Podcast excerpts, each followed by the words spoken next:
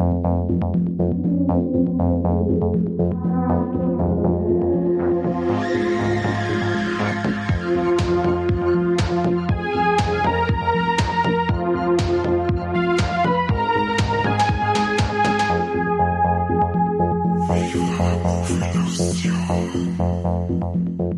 Herzlich willkommen zu Viva la Movilusion. Heute besprechen wir einen Film namens Mandy aus dem Jahr 2018 und mit dabei ist der Mike. Servus, habe dir Mike, du hast auch Mandy hoffentlich gesehen mit Nicolas Cage und mit der Andrea Riceborough. Wie hat er da gefallen und um was geht's denn in Mandy? Äh, ja, ich habe ihn auf jeden Fall gesehen. Nicht nur das erste Mal. Ich habe ihn jetzt mittlerweile ja anlässlich äh, für die Recherche zum Podcast das vierte Mal gesehen. Und ja, der Film gewinnt mit jeder Sichtung, möchte ich fast behaupten. Das erste Mal natürlich glorreich sogar im Kino gesehen. Danke Flo, äh, uns Hardline-Team. Äh, das war der Abschlussfilm vom Hardline-Festival damals. Und im Kino wirkt das Teil natürlich wahnsinnig. Also, wie gesagt, ist ganz was anderes, wie wenn man daheim sagt. Aber wenn man natürlich daheim des Öfteren anschaut, fallen einem natürlich immer wieder neue Sachen auf und man kann viel mehr spekulieren, weil man nicht ganz überfahren ist, äh, wie wenn man im Kino das erste Mal sagt. Ja, um was geht's? Die Story ist eigentlich recht kurz. Der Red Miller lebt mit seiner Puppe Mandy in den Shadow Mountains. Der Film, meine spielt, berichtigt mit 1982, oder? Ja, also auf ja. jeden Fall in den 80er. Genau.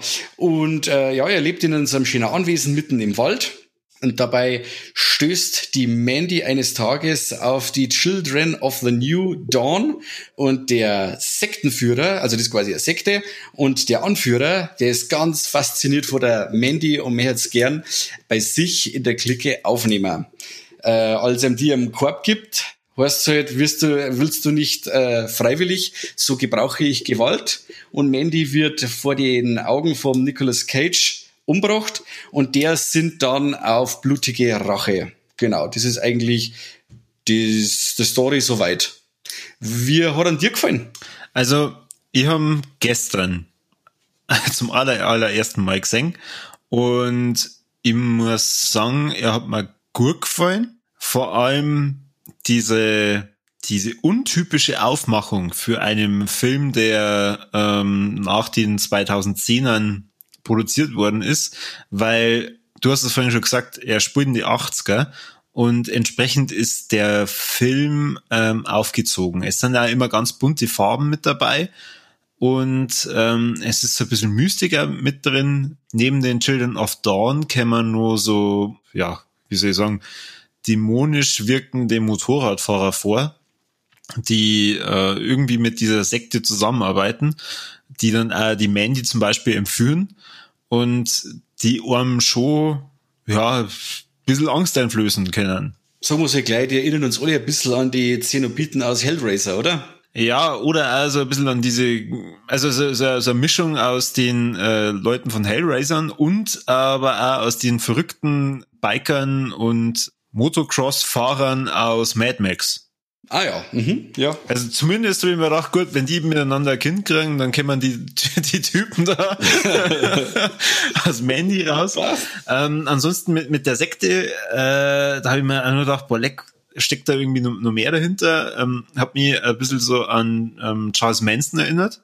Mhm. Also da, da weiß ich auch nicht genau, ob da irgendwelche Parallelen dazu bestehen. Ähm, aber ja, ich muss sagen, lang schon kein Nicolas Cage Film mehr gesehen, wo der Nicolas Cage so extrem gut schauspielert. Sehe ich genauso. Also er hat wirklich eine lange Durststrecke gehabt. Ich glaube, das waren fast Schiss mit da zehn Jahre, wo da nur Grütze gekommen ist von dem Herrn. Aber ich habe immer die Stange gehalten. Ich sag's, wie es ist jetzt. Wenn jemand gesagt hat, Nicolas Cage, was möchtest du mit dem? Habe ich gesagt, lasst euch Zeit, da kommt wieder was. Und auch in die schwachen Filme ist der Cage immer stark. Also er ist nur einer von den wenigen Hollywood-Schauspieler, die wo wirklich aus sich herausgängen, die wo wirklich sie für nichts zu blöd sind und einmal ist die richtig, viele Leute unterstellen ihm ja das Overacting, aber das wird ihm nicht gerecht. Also ich finde sein, sein Schauspiel immer zwar oder oft drüber, aber ähm, er ist immer ehrlich, finde ich. Also man nimmt ihm das auch ab, was er macht. Ich sag nur jetzt die speziell die Toilettenszene oder wenn er mhm. quasi nach dem Tod von der Mandy da auf der äh, ins Bad geht. Ja. Die Flasche Wodka ausleert und dann seinen Emotionen, Emotionen freien Lauf lässt. Also da läuft mir jedes Mal wieder die Gänsehaut runter. Also Cage ist für mich einer der besten, die wir momentan noch in Hollywood haben. Die letzten so guten Performance, wo ich gesehen habe im Kino, das war der William Defoe und der Robert Pattinson in The Lighthouse das war ähnlich intensiv wie das, was der Cage da in Mandy abgeliefert hat. Also man muss aber auch sagen, es ist ja bei ihm ein bisschen dadurch geschuldet, dass er ähm, sehr viele Geldsorgen auch gehabt hat und dadurch hat er viele Rollen angenommen hat, oder gerüchteweise angenommen hat, die halt eigentlich unter seinem Niveau sind. Da, da gibt es auch viele Filme, wo man sich echt denkt, Alter, warum hast du denn das eigentlich gemacht? ja, wenn du das Schloss in Bayern kaufst, dann musst du tief in die Tasche greifen. Und wenn die Tasche leer ist, dann musst du halt Grütze machen, dann hilft's nicht. Hauptsache der Scheck stimmt. Ja, so ist es leider, aber ich, also, ja, so war's leider. Ich, ich kann dir da voll ähm, zustimmen, die, die Szene im Bad ist der Wahnsinn. Das Schauspiel, wo, wo Mandy vor seinen Augen umbracht wird, nimm ihm voll ab. Äh, alle Emotionen, die danach dann kämen, sind für mich absolut nachvollziehbar und, und glaube ich ihm auch. Also, sagen wir mal, spätestens ab dem Moment, wo er dann dazu schauen muss, wie sie gefoltert und umgebracht wird, muss ich sagen, habe ich ihm diese, die, den Charakter voll abgenommen, habe äh, das alles nachvollziehen können, was dann danach passiert mit, mit seinen Rachegelüsten.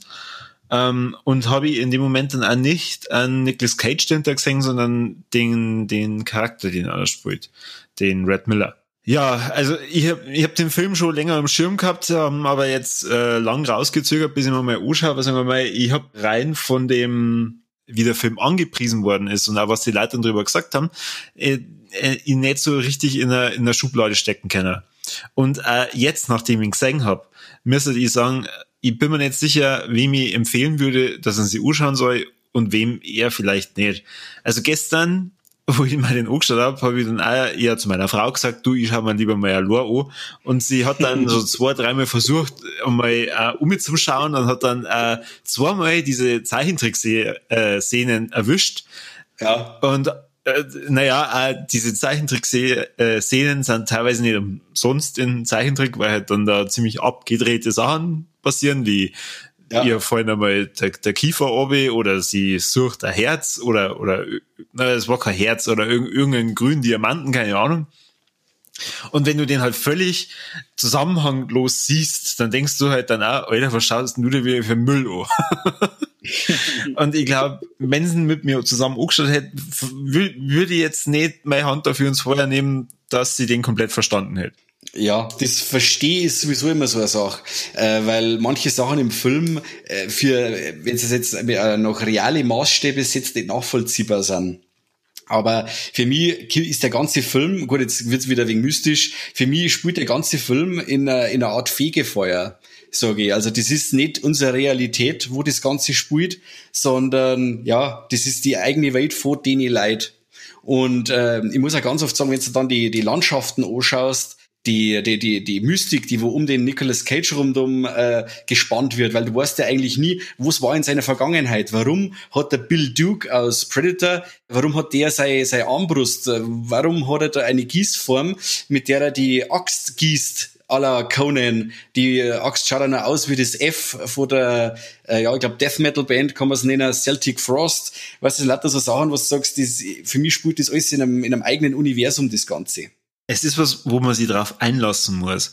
Und ich, muss, unbedingt. Ja, und ich glaube, man kann nicht einfach nur sagen, es ist ein, es ist ein Horror-Drama oder Rape and Revenge Genre. Also man, na, natürlich geht's äh, eindeutig in diese Richtung, aber es ist, wie du schon sagst, sehr viel Mystiker mit dabei. Ja. Und ähm, auch wenn du den Film komplett dann zu Ende geschaut hast, du bist zwar befriedigt, was die Handlung angeht, aber es sind noch wahnsinnig viele Fragen dann da. Äh, Gerade so diese letzte Szene, wo du dann den Himmel dann so siehst, da bist du dann auch wieder nicht ganz sicher, spielt das jetzt auf der Erde oder nicht? Genau, wo ist er denn da jetzt überhaupt? Aber es ist immer, desto weiter er da abtaucht in, in die, äh, ja, in das Dunkle, in die, oder die Nähe, desto näher er der Sekte kommt, desto wilder wird er die Landschaft. Also, das ist, schaut wirklich aus wie ein Albumcover von Obituary oder Entombed oder sowas. Ähm, das wirkt einfach total und es ist ja der Regisseur äh, Panos Kosmatos verarbeitet in dem Film ja auch bestimmte Sachen, Verluste oder Sachen, die wohl in die 80er einfach geprägt haben. Und da kehren halt auch die Plattencover eben oder die, die Death Metal Bands auch dazu und hat eben, und eben auf die sie schauen halt auch die Landschaften so aus, als kleine äh, Ehrerbietung an diese Bands, sage ich jetzt einmal. Aber die Schriftzüge, die ja dann immer wieder im, im Film kommen, wo dann zum Beispiel diese Children of New Dawn ja. äh, angekündigt werden oder halt dann auch Mandy selber, also der ja. Schriftzug von Mandy schaut hammermäßig aus. Ja. Äh, dieser Zeichentrickstil, der immer wieder vorkommt in diesen Zwischensequenzen, ähm, das das hat mich total an ähm, den die Director's Cut von Watchmen erinnert. Mhm, ja. Ähm, da gibt's ja auch so Zeichentricksequenzen von so Piraten oder was das war. Piraten. Äh, mhm. Hat mich voll Gas da, dran erinnert, aber hat einfach so gut in diesen Film eingepasst und äh, in diese Traumsequenzen. Hammer. Also äh, bildliche Darstellung echt grandios. Weltklasse, ja. Es ist ja, es gibt da nur einen, einen Zeichentrickfilm aus den 80er, der heißt Heavy Metal. Was kennst du den? Ja, den kenne ich. Genau, und die, der Zeichenstil ist ja genau der. Also das ist ein typischer, äh, wo wir eben schon wieder bei den 80er sind, also so richtiger 80er Zeichentrickstil, den, an dem, wo er sich da auch bedient hat. Also finde ich, das ist ein, ein komplett rundes Paket, das Ganze. Ja. Das passt wieder alles zusammen. Neben ähm, äh, Nicolas Cage und ähm, der Darstellerin von der Mandy kam zumindest für mich ein bekanntes Gesicht vor, ähm, wo ich aber die, die, die Rolle nicht so ganz einordnen habe können. Also da bin ich mir bis jetzt nicht sicher, hat die dem den Käufer oder ist der jetzt auch tot oder weiß ich nicht. Und zwar dieser, was war es, LSD-Hersteller. Also der. Ja, der Koch, der, der, Richard Brake. Genau, der Richard Brake. Und irgendwie hat man den schon öfter mal gesehen. Viele kennen ja aus 31 vom Rob Zombie zum Beispiel oder der dritte Teil jetzt von der Devils, der Devil, na, Free from Hell oder Cursen, genau. Und alle, die schon mal Game of Thrones gesehen haben, und zwar bis zum Schluss, ah, mhm. werden ihn nicht erkennen, aber haben ihn dadurch schon mal gesehen, weil er spielt Nachkönig von Game of Thrones. Ah, genau. Aber und die Fresse ist einfach geil. Also der Schauspieler, ich lieb ihn. Also er, er wertet auch Filme auf, die wo eigentlich Miss sind, aber die Fresse dazu, der passt einfach. Der, der, die, wenn der einen Psychopathen spielt, das wirkt. Das läuft auf alle Fälle, wenn der da am Ruder ist. Aber war er jetzt äh, dann auf seiner Seite und hat dann an Red Miller geholfen oder nicht? Also im, im Endeffekt geht ja alles übel vor ihm aus, weil er ja der Koch ist, der wo da quasi ja die die Drogen verpanscht hat, die wo die ähm, ja die Biker, sage ich jetzt die dämonischen Biker, äh, wahnsinnig werden hat lassen und so. Also eigentlich ist er so hübsch einer von die ja, Drahtzieher des Übels aber er, der Cage hat mit ihm kein Beef in dem Fall. Also er lässt ihn auch aus. Also meiner Meinung nach hat er den nicht umgebracht. Das darf man wenn dann auch sehen. Oder wurde zumindest angedeutet. Aber ähm, ja, er ist nicht das Problem von Nicolas Cage. Sein Problem sind die Biker und die Children of the New Dawn, die es auszumerzen gilt. Das heißt, wahrscheinlich hat er nicht umgebracht. Unterm Strich. Ich glaube jetzt nicht. Der, wird, der kocht immer noch. der kocht immer noch. Das heißt, Ma genau. Mandy 2 wird irgendwann einmal kommen. Vielleicht, ja, gern. Wobei, hoffe ich eigentlich für den Film eher nicht. Also, weil ich finde, der. Na, der steht gut so. Genau, der, der, der Film Alor äh, macht ein sehr gutes Bild. Ähm, Glaube ich, kann man immer wieder als gute ähm, Präferenz für Nicolas Cage verwenden. Wenn man jetzt einmal diese ganzen Blockbuster beiseite legt, glaube ich, ist äh, Mandy für jeden, der so ein bisschen ein Horrorherz und Mystikherz hat, schon ein geiler Film.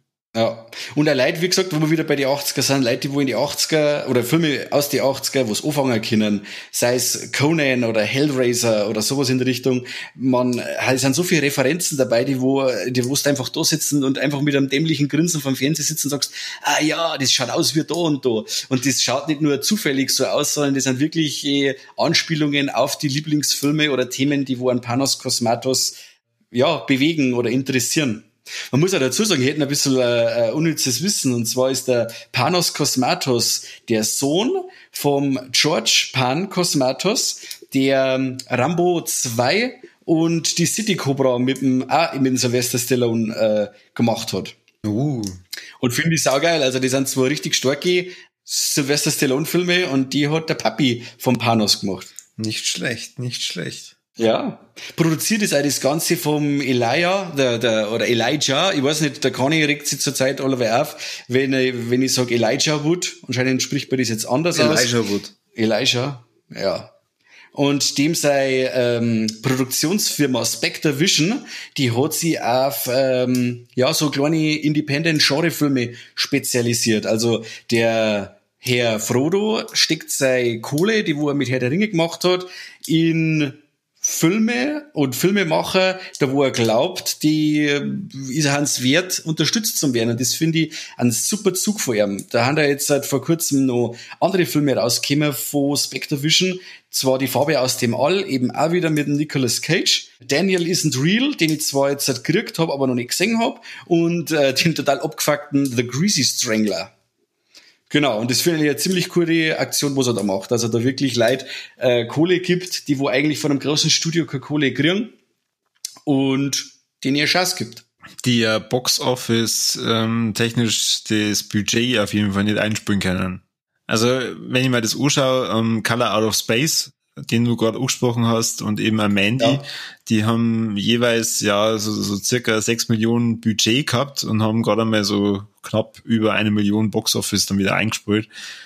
Also okay. sagen wir mal äh, kommerziell ähm, eher kein großer Gewinn, aber ja, wie man, wir haben jetzt beide äh, viel über die die Machart geschwärmt, über die Bilder, äh, über das Schauspiel.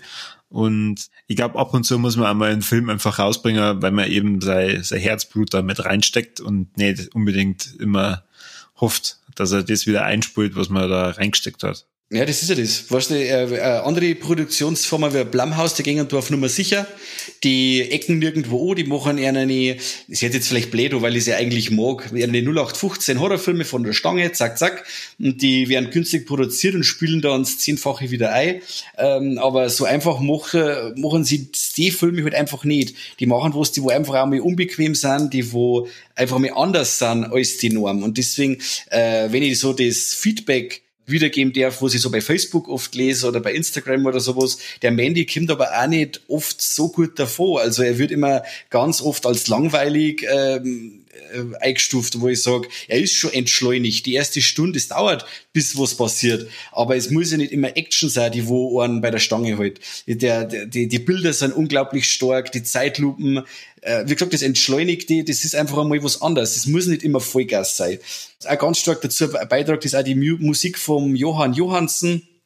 Das, äh, das ist auch seine letzte, seine letzte Arbeit, die er abgeliefert hat der letzte Soundtrack, den er gemacht hat für Mandy und den finde ich auch unglaublich gut und das ist einfach, das geht die Gesamtkomposition von Bild und Ton, das Audiovisuelle, das überfordert einen einfach. Ich finde das unglaublich toll. Ja. Also Johann Johansson kann man vielleicht auch noch kennen, der hat noch den Soundtrack gemacht von dem äh, Sicario und The Arrival. Da werden jetzt ein paar sagen, ah, okay, habe ich schon mal was gehört. Mhm. Sicario ist aber auch richtig stark. Ganz stark, ganz stark. Und wenn ich dann eben bei Mandy an bestimmte äh, Szenen denke, wo er eben die Axt schmiedet, der Soundtrack dazu, die Bilder dazu, das ist einfach wow. Der Film überfordert mich jedes Mal wieder, wenn ich ihn sehe. Ich muss ja echt sagen, ähm, weil du ja sagst, die erste Stunde ist sehr entschleunigt. Äh, also das auf jeden Fall. Aber dadurch baut sie nur mehr Spannung auf, finde ich jetzt. Ich habe aber auch dadurch, dass ich ja eben schon ein bisschen was über den Film gehört habe, ja ungefähr gewusst, auf was es hinauslaufen wird. Mhm.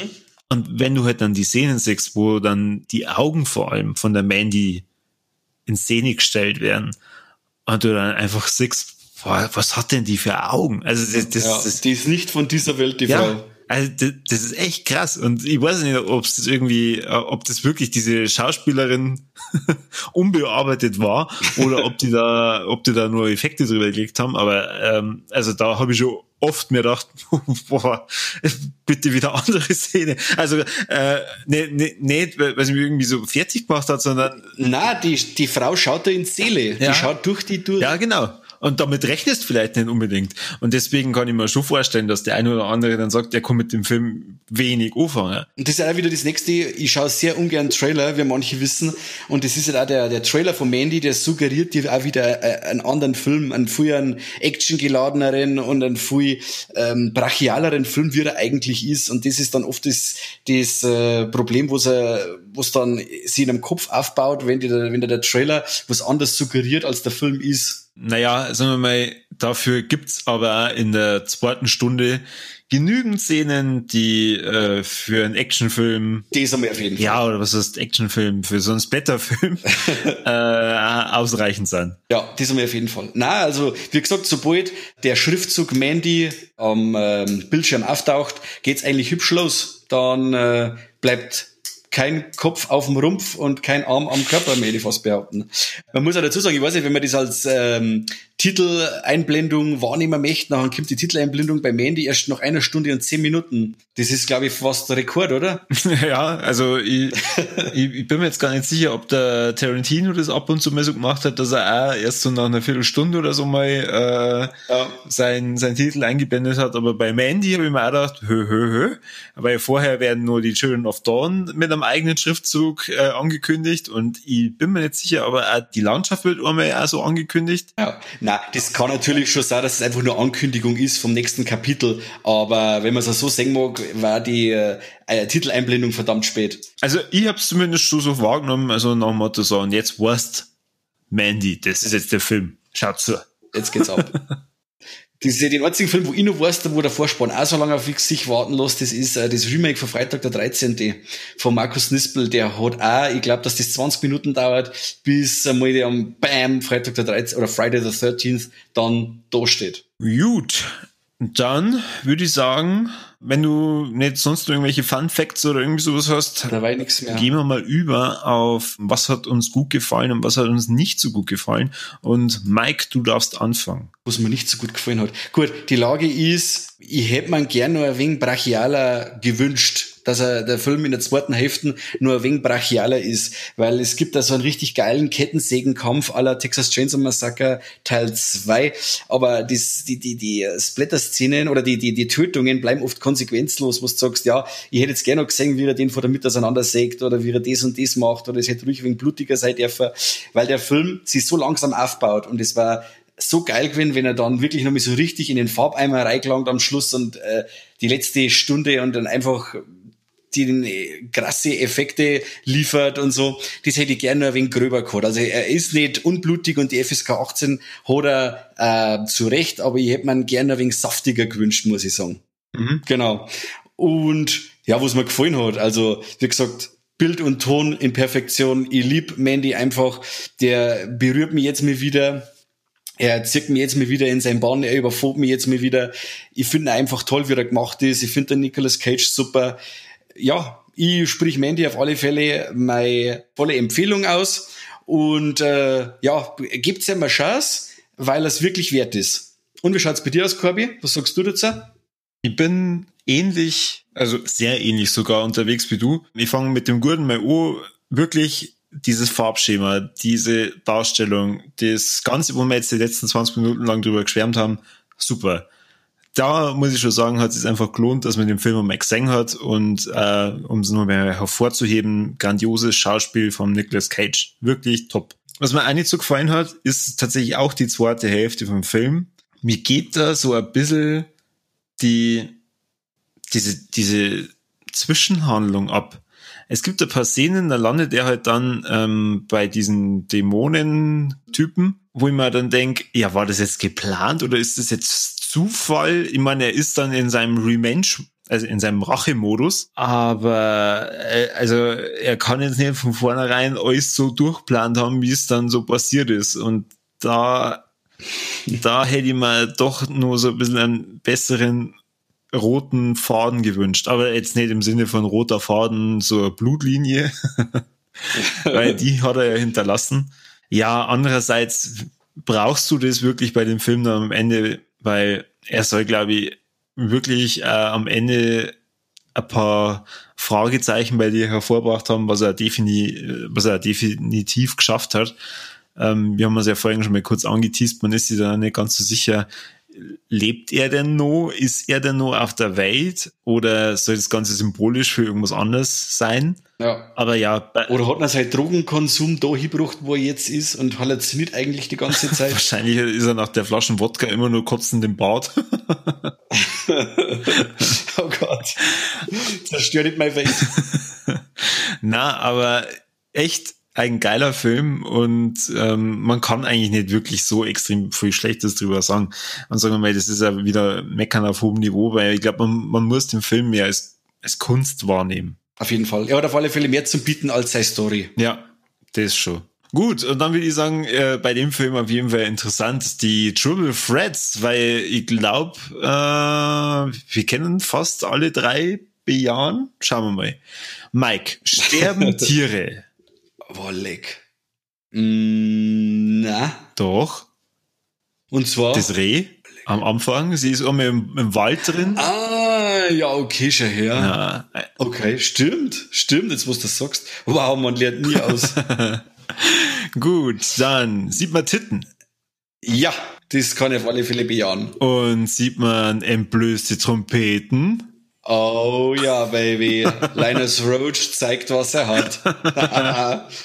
wow, wir haben einen Film einmal, wo alle drei Ts zutreffen. Gut, äh, tote Tiere will eigentlich fast niemand sehen, aber Leid, das Reh, das sieht man öfter mal am Straßenrand, vor allem in Bayern. ja, und ich glaube, dass für den Film jetzt da äh, ihr Leben lassen hat müssen. Ich weiß nicht, das wird wahrscheinlich auch, ja, Effekt sein oder Puppe sein, oder? Könnte man vorstellen. Ich hoffe es. Also, das kannst, du, ähm, das kannst du in der heutigen Zeit nicht mehr bringen. No animals were harmed by making of this movie. Ja. Und lieber hätte man sagen sollen, kämen da Tiere vor, weil da kämen da ziemlich majestätische Tiere vor, wie ein ja. Wunder, wundergeiler Tiger äh, oder Löwe. Ich kenne da die Unterschiede immer nicht so. Ein Tiger, ja, das Tiger ist ja. ja. Das ist auch der Tiger, was das heißt, die Symbolik äh, greift ja immer um sich, weil er hat ja auf seinem T-Shirt zum Beispiel einen Tiger. Und lauter so Sachen. Also es kommen so bestimmte Sachen, die wiederholen sie des Öfteren im Film. Stimmt, der hat die ganze Zeit auf seinem T-Shirt am Anfang drauf, so ja. lange bis er dann das T-Shirt von der Mandy trägt. Ja, und dann macht er sein Lieblings-T-Shirt kaputt. Ja, der Arsch. der Arsch. ja, gut. Dann würde ich sagen, schaut euch Mandy an, weil er einfach, wie soll ich sagen, ein Kunstfilm ist, den man mal gesehen haben sollte. Außer ihr ähm, steht an und für sich nur auf romantische Liebeskomödien, dann mhm. Ja, ja komm, dann lasst Genau, schaut sich was anderes dann an. Ähm, Gibt es bestimmt auch die eine oder andere Liebeskomödie mit dem Nicolas Cage. Mir fällt jetzt keine ein, aber äh, Mandy ist dann nicht der richtige Film. Oh, was, da hätte ich einen, da hätte ich einen, da hätte ich ja, Ja, äh, Eine Million Dollar Trinkgeld. Oh, das ist so schön, den kann man immer wieder anschauen.